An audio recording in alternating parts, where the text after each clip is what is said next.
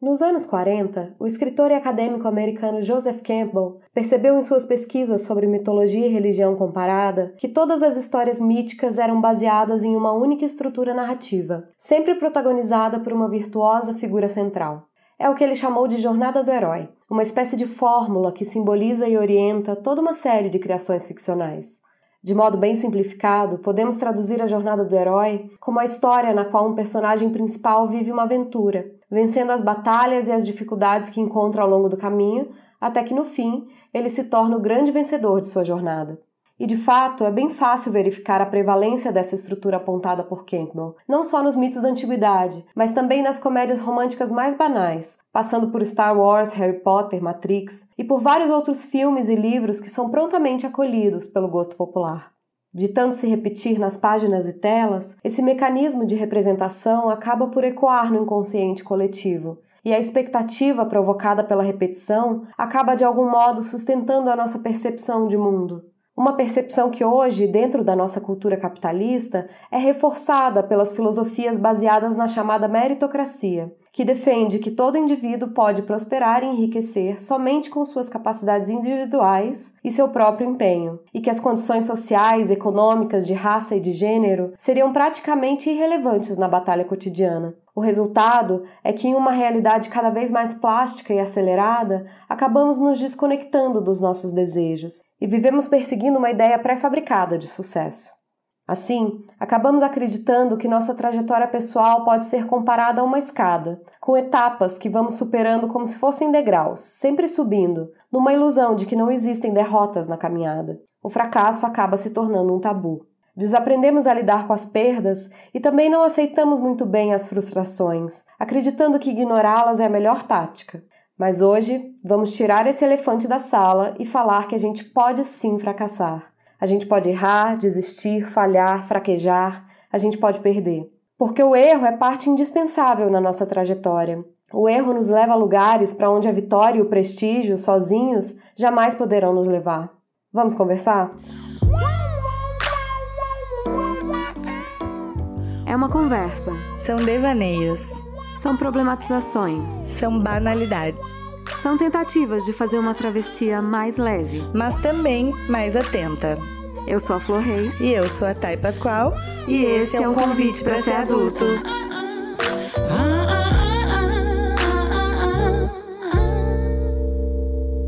Oi, gente! Tudo bem com vocês? Hoje nós escolhemos falar de um tema espinhoso. Não diga, né? Não diga, vocês nem falam de tema espinhoso. E a gente vai falar de fracasso. Mas, por favor, não sai correndo ainda desse podcast. Calma. A gente quer propor uma conversa para gerar uma reflexão sobre os padrões que a gente já cansou de seguir e a gente segue sem saber nem porquê. Para que a gente possa se questionar sobre o fracasso, vamos começar falando de sucesso. Flor? Pois é, complicado esse tema, com tanta coisa relacionada, né?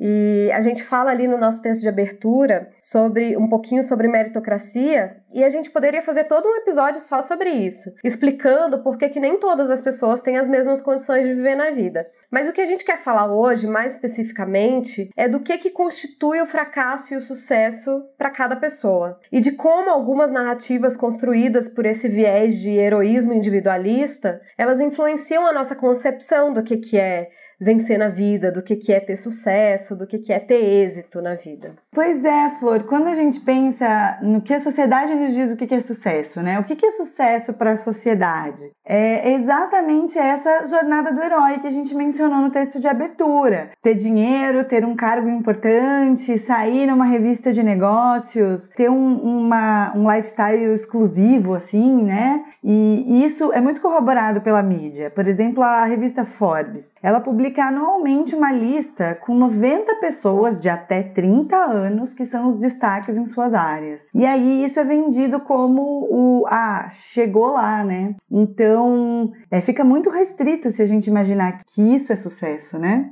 Sim, e essa coisa de que as pessoas estão chegando lá cada vez mais cedo, as pessoas estão ficando milionárias cada vez mais cedo, né? Influenciadores digitais na casa dos 20 anos que já têm aí patrimônios de milhões de reais. Kylie Jenner, a, a Kylie Sim. Jenner, a primeira bilionária antes do, sei lá, 20 anos, nem sei, na verdade. Com uma linha de maquiagem caríssimas, Isso. produtos caríssimos. Uhum. Uhum.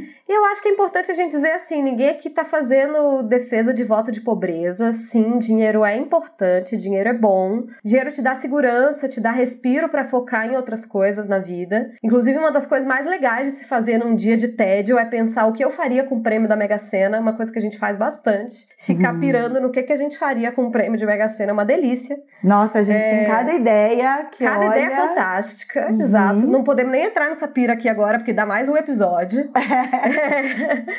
Mas será que a gente não perdeu a medida da real importância do dinheiro nas nossas vidas? Até por ver essas pessoas enriquecendo tanto tão jovens assim?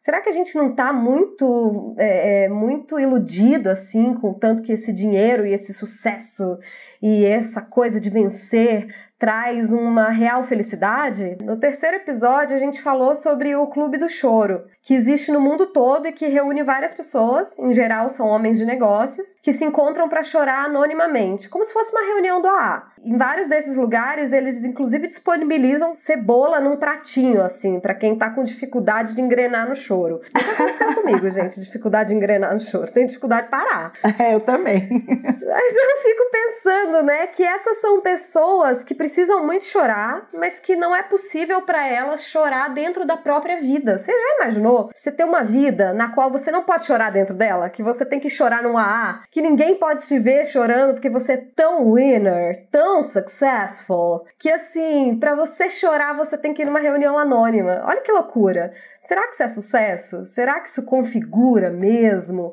realização pessoal? Eu acho que não, hein? Nossa, tem uma coisa que me incomoda muito que nessa lógica do sucesso, e eu já vi isso em várias palestras de negócios e cursos que eu acompanho, né, porque eu trabalho com isso. E aí, aquela pessoa que está oferecendo conhecimento, oferecendo assim as suas dicas para alcançar o sucesso com as pessoas que estão assistindo, eu já vi mais de uma vez a pessoa dizer assim que as suas amizades são o seu networking. Eu até entendo a intenção disso, que é do tipo você poder se relacionar e, e, e aproveitar ali as suas boas relações para também te levar em lugares que você é, pode alcançar, porque né, um, todo mundo se ajuda. Mas eu acho que isso gera uma condição que várias pessoas, eu estou vendo muito isso à minha volta, elas só se relacionam com esse interesse no que a outra pessoa pode te proporcionar. Você torna, assim, o seu círculo de amizades um grande networking, como se você estivesse fazendo um happy hour de negócios e não uma reunião de amigos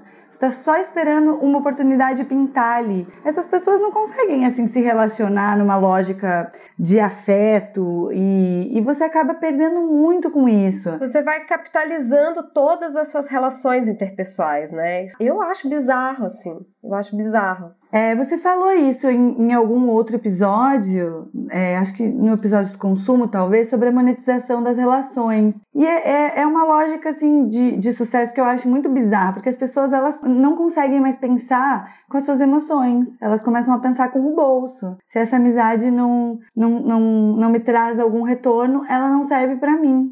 Enfim, Sim, eu, é, eu tô... é, a lógica do lucro capitalista aplicada às relações interpessoais. Muito provavelmente eu falei disso mesmo no episódio do consumo.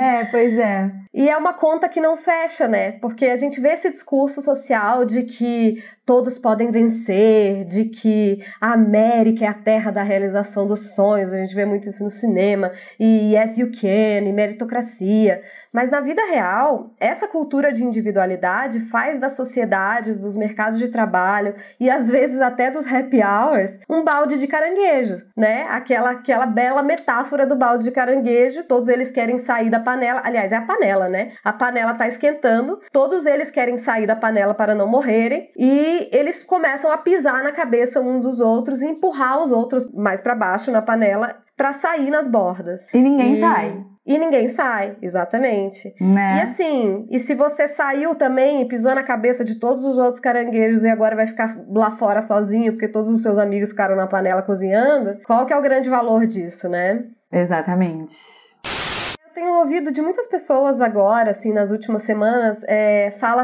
dizendo: agora eu já me adaptei um pouco melhor ao isolamento social, já me adaptei um pouco mais à quarentena. Já tenho menos oscilações emocionais, me abalo um pouco menos com as coisas, consigo me organizar melhor na minha rotina. Isso aconteceu para mim também. Além da questão de ah, o ser humano se adapta às coisas, a gente já tem muito tempo que a gente está vivendo essa situação, a gente está mais adaptado, eu acho que aliviou um pouco aquela sensação de que a gente tem, tem que estar tá fazendo e acontecendo e vivendo e produzindo e vencendo o tempo todo. Diminuir um pouco também aquela insatisfação baseada nas coisas que eu não tenho, sabe? Tipo, ah, eu não tenho aquilo, queria tanto aquilo. Porque a gente tá preso em casa e a gente não usa a maioria das nossas coisas. Eu não uso grande parte das coisas que estão aqui na minha casa, então não me faz muito sentido adquirir outras nesse momento. E ainda assim, a minha vida segue. E eu me realizo imensamente com as flores, com o buquê de flores que eu compro na feira atrás da minha casa. Eu tô vendo que eu consigo obter realizações com coisas muito menores, né? Claro, não, não dá para dizer que isso vai acontecer para todo mundo, que o mundo vai mudar porque a gente passou alguns meses trancado em casa. Acho que isso é, é meio utópico, assim. Mas eu acho que esse momento de recolhimento é muito capaz de nos levar a uma reflexão sobre os nossos valores, assim, a uma transvaloração de, de valores pessoais, assim, para usar uma palavra do Nietzsche, essa transvaloração. Porque nesse momento, esses artifícios que a gente tem de consumo e de sedução pelo sucesso, eles ficam um pouco adormecidos ali, porque não tem ninguém vencendo tanto assim. Pelo contrário, tá todo mundo mais na luta pela sobrevivência, né? Tá todo mundo perdendo tem... bastante. É, tá todo mundo muito mais fracassando do que ganhando. Acho que é por então, isso que a então, gente assim, resolveu falar disso agora. Né? É, vamos usar talvez esse período para se acostumar um pouco, para aceitar, né? Aceita que dói menos, porque vai ter fracasso na vida, e também para ver uma certa beleza nisso, né? A gente tem um convidado super especial hoje, que é o Breno Fernandes. O Breno é escritor baiano. Ele é pesquisador de literatura e cultura na Universidade Federal da Bahia. E ele vai falar um pouco aqui pra gente sobre a poética do fracasso. Ele pesquisa e, enfim, estuda esse tema. Ele tem até uma hashtag no Instagram que eu acho super legal de vocês irem olhar. É hashtag poética do fracasso. Ele vai fazer uma fala aqui pra gente. Vamos ouvir o Breno. Oi, pessoal, tudo bom com vocês? Obrigado, Flo, obrigado, Thay, por me chamarem para participar do convite para ser adulto. Estou muito honrado e estou muito feliz de estar aqui. Ainda mais que é para falar de um assunto que me é tão caro como a poética do fracasso. Quando eu falo numa poética do fracasso, a minha ideia não é que a gente se torne derrotista, mas que a gente possa ver tudo de bom que foi criado ao longo de alguma história que às vezes a gente se apressa em descartar completamente só porque não acabou em sucesso. E eu falo de qualquer tipo de história. Pode ser uma história de amor, ou aquela sua história com uma língua que você só estudou um semestre. Pode ser um projeto que não andou, ou pode ainda ser aquele concurso em que você não passou. Inclusive, foi estudando para um concurso em que eu queria muito passar e acabei não passando, que eu tive o primeiro vislumbre de que o fracasso, como a poética, estava presente na vida de todo mundo o tempo inteiro. A gente só chama ele por um nome diferente. Os economistas gostam da expressão custo de oportunidade. A premissa desse conceito é bastante simples. Tudo que a gente faz tem um preço, mensurado não em dinheiro, mas em oportunidade perdida. Por exemplo, Gravar esse episódio me custa algumas páginas não lidas do livro que está aqui no meu colo, porque nesse momento eu estou preferindo falar com vocês. E eu sei que ao escolher mergulhar numa série hoje à noite, mesmo precisando acordar muito cedo amanhã, vai fazer com que o custo dessa série para mim sejam algumas horas a menos de sono. Então vale repetir: tudo que a gente faz tem um preço, os grandes feitos e também os mais miúdos. E já que é assim, já que toda ação tomada aqui cobra da gente uma oportunidade não aproveitada a então toda vitória, toda conquista está meio que maculada por uma derrota, sabe? É essa dinâmica que faz com que o fracasso seja intrínseco ao êxito e que o êxito puro seja afinal uma grande fantasia. Para mim é bastante vantajoso ver as coisas dessa perspectiva. Eu acredito que quanto mais nitidamente a gente enxerga que o fracasso está contido no êxito, que o fracasso é indissociável do êxito, menos receio do fracasso a gente passa a ter. Porque na nossa cultura, e todo mundo sabe disso, o fracasso é visto como um crime terrível que alguém comete contra si mesmo. O fracasso mais secreto, mais recôndito, como, sei lá, uma brochada na cabeça de muito homem, acaba virando uma espécie de humilhação em praça pública. Não é à toa que o verbo fracassar, eu acabei descobrindo, veio do italiano e teve como primeiro sentido a seguinte definição. Vou ler para vocês: produzir som estrepitoso, fazer em pedaços de forma ruidosa. Não é curioso? Esse percurso etimológico de fracassar, que só depois viria a ser sinônimo de não ter êxito, parece ter deixado a gente com a ideia de que toda falha é uma tragédia retumbante que chama a atenção de todo mundo para nós, justo no momento em que a gente está mais fragilizado. Eu suspeito de que venha daí o pavor que a gente tem só de pensar em ser visto como um fracassado.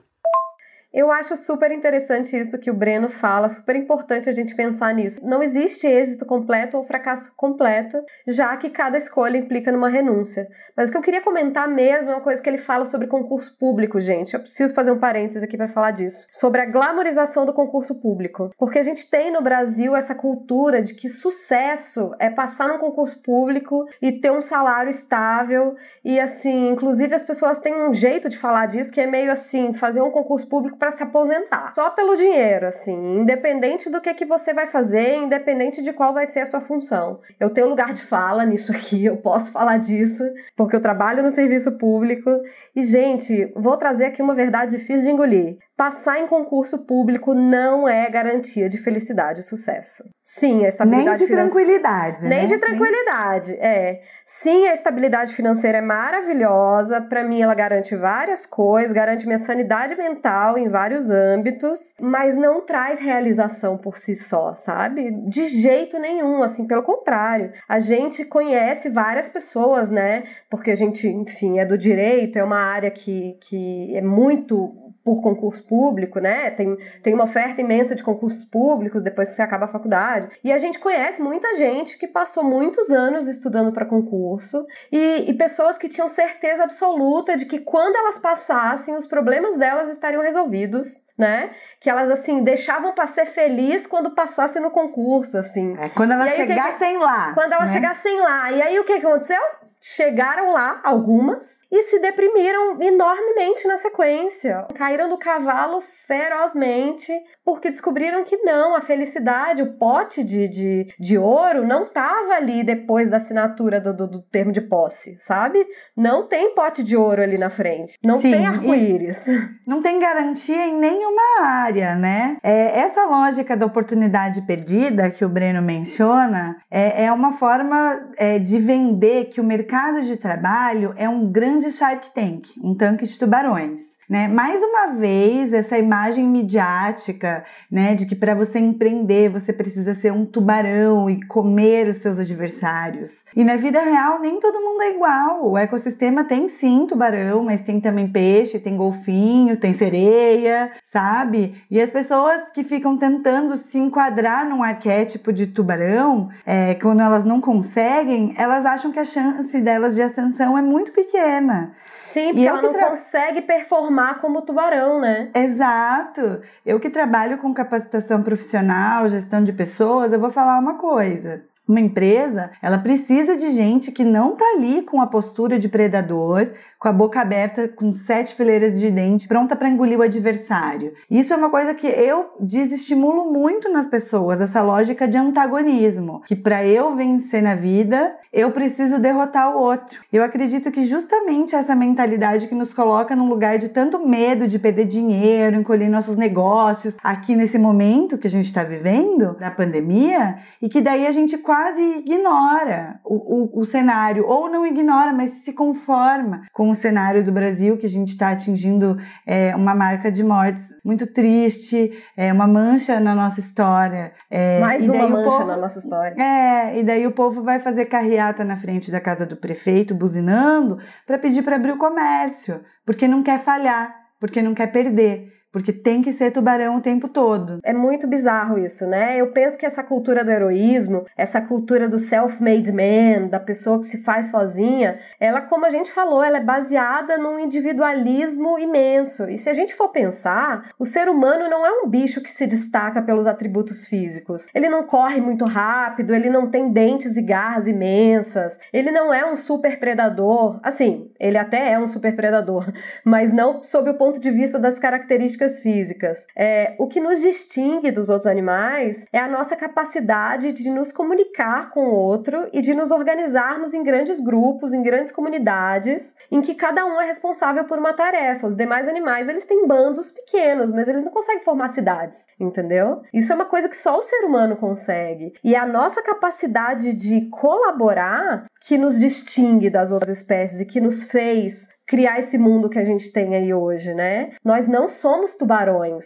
nós somos formigas. Se for para nos comparar, nós não somos tubarões, nós somos formigas. E essa narrativa do vencedor e do herói neoliberal, ela exclui completamente o princípio da colaboração, né? Sim, tem dois pontos aí que eu queria puxar que você disse. Um sobre essa plástica do sucesso, né, que é um case do Fire Festival. Tem um documentário disponível no Netflix que mostra como como foram os bastidores dessa empreitada que era para ser um grande festival de música numa ilha privada nas Bahamas com uma galera startupeira de sucesso lá nos Estados Unidos e eles levaram as modelos mais famosas do Instagram para fazer uma publicidade, um marketing sobre um festival que na verdade era uma grande trambicagem, mas a imagem que eles venderam nas redes sociais era a imagem do sucesso que a gente quer ver. Então é interessante de assistir o documentário para contrastar um pouco com que, que são os bastidores desse sucesso das redes sociais, né? Desse lifestyle. E aí o outro ponto é isso que você falou que somos formigas, que a gente acionou o Datatai,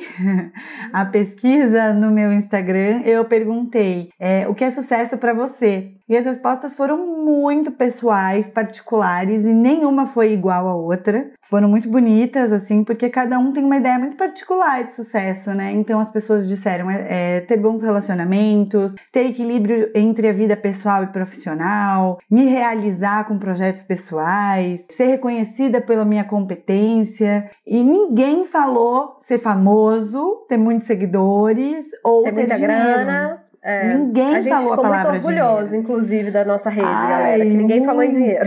É, as ideias de sucesso são muito pessoais e, e daí eu acho interessante que a gente olhe e fale nesse momento, bom, se é tão particular assim, é por que, que eu tenho que seguir essa ideia, essa ideia de sucesso para a sociedade. Né? Eu vou perseguir a minha própria ideia de sucesso, né? Sim, eu acho que é, eu acho que essa conversa aqui é toda sobre isso, né? Porque a gente sabe que muita gente vai sair desse período de, de crise mundial pronto para voltar a explorar, para buscar lucro desmedidamente, para recuperar o prejuízo financeiro, né? Para superar esses fracassos aí desse período sem pensar no outro, pisando na cabeça dos outros caranguejos, assim, sem se importar. A gente tem visto, né, notícias altamente decepcionantes assim de shopping centers lotados, pessoas se aglomerando para ver vitrine, assim.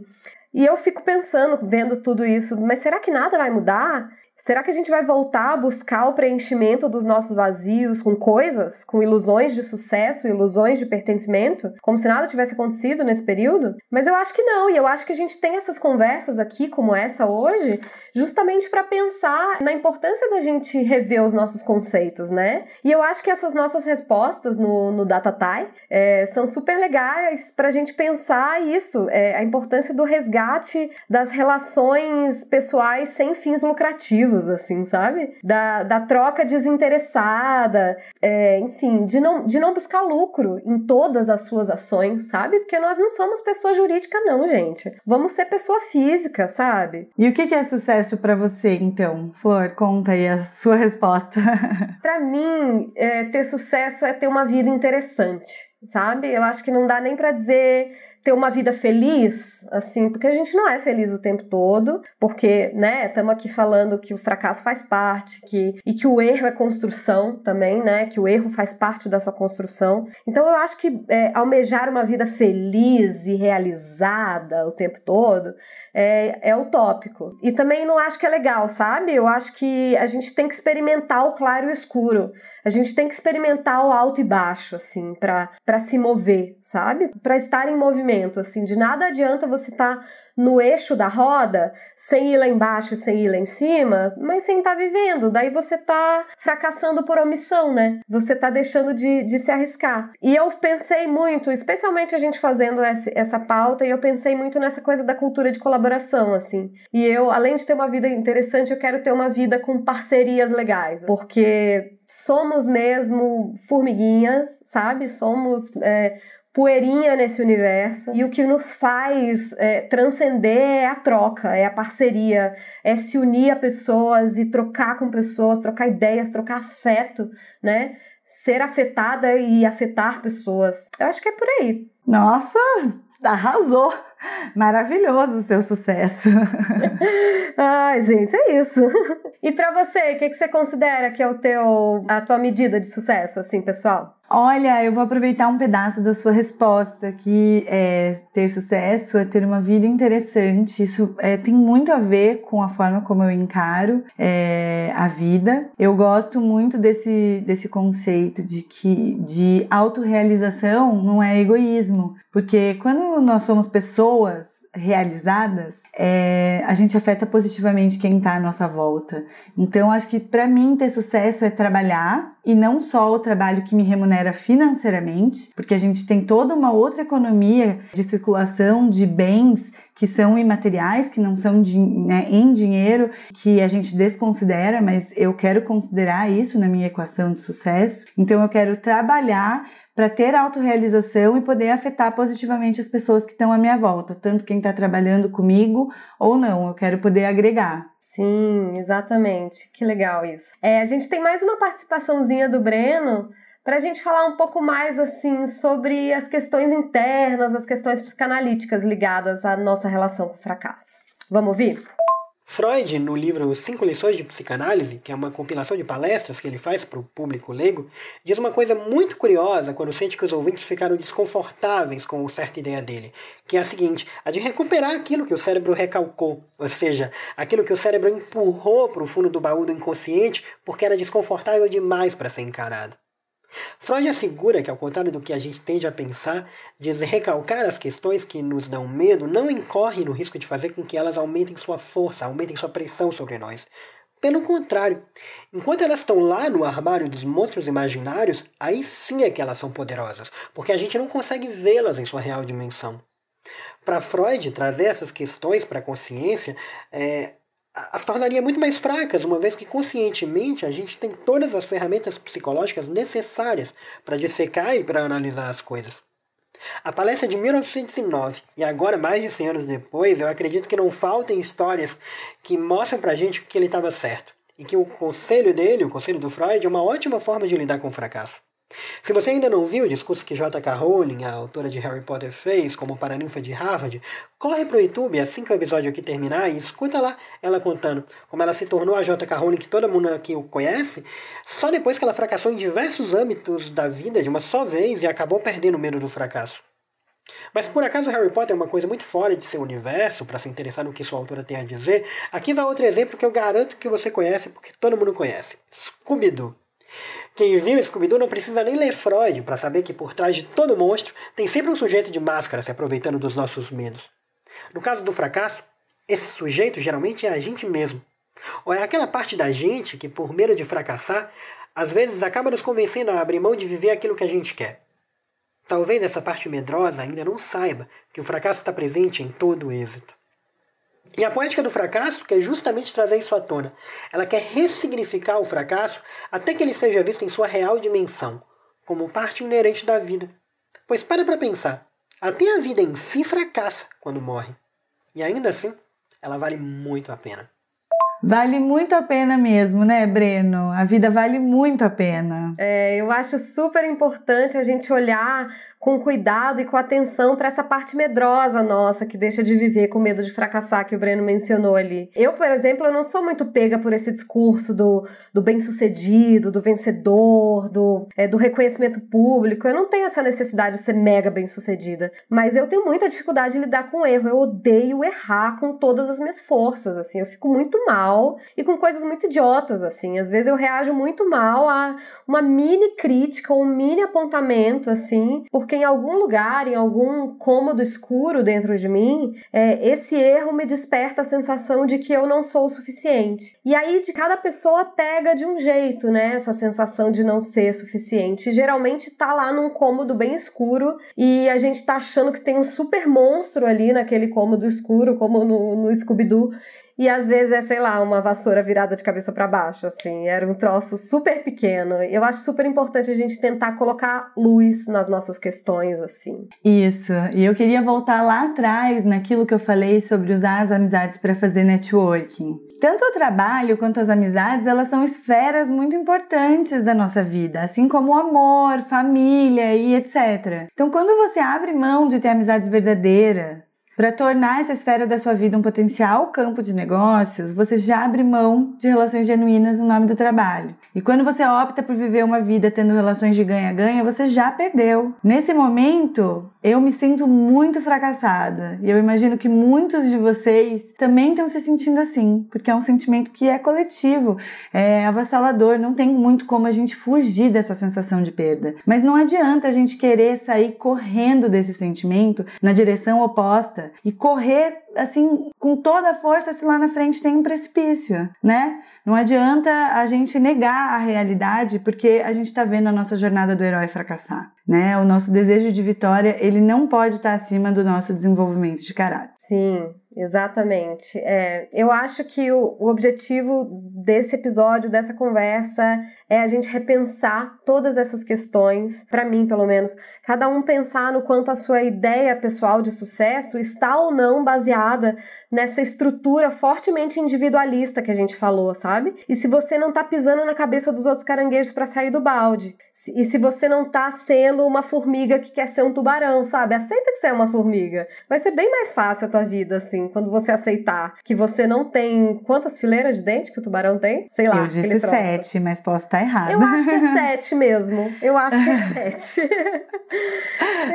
é, é isso, a gente entender que o fracasso e que o sofrimento podem ser um impulso para a vida, sabe?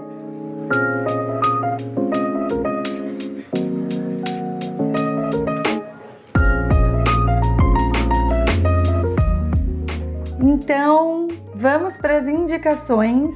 É, hoje eu trouxe uma indicação. Eu tô num momento muito ligada a Elizabeth Gilbert, que é a autora do Comer Rezar Amar. Estamos em um relacionamento sério. Estamos em um relacionamento sério porque ela fala muito sobre criatividade, processo criativo.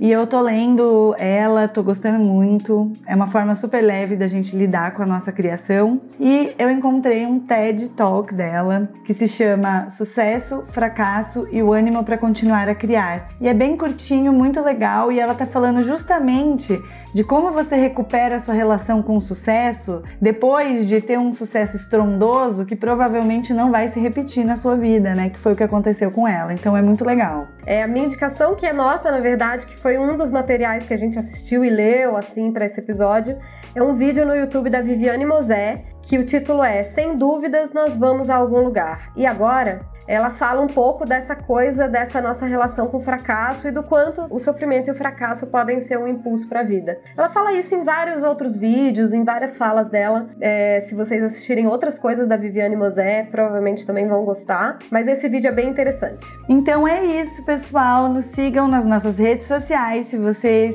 ainda não seguem Convite para Ser Adulto no Instagram, vai lá que a gente continua essa conversa lá. E o meu Instagram pessoal é arroba Thay Pascoal e o Twitter Pascoal Tayane. O meu é arroba flor Reis, tanto no Twitter quanto no Instagram. E a gente também tá no e-mail convite para ser adulto arroba gmail.com. E se você gosta do nosso podcast, o seu apoio é muito importante, então compartilha com seus amigos para ajudar a gente aí a continuar. Um beijo. Um beijo, boa semana.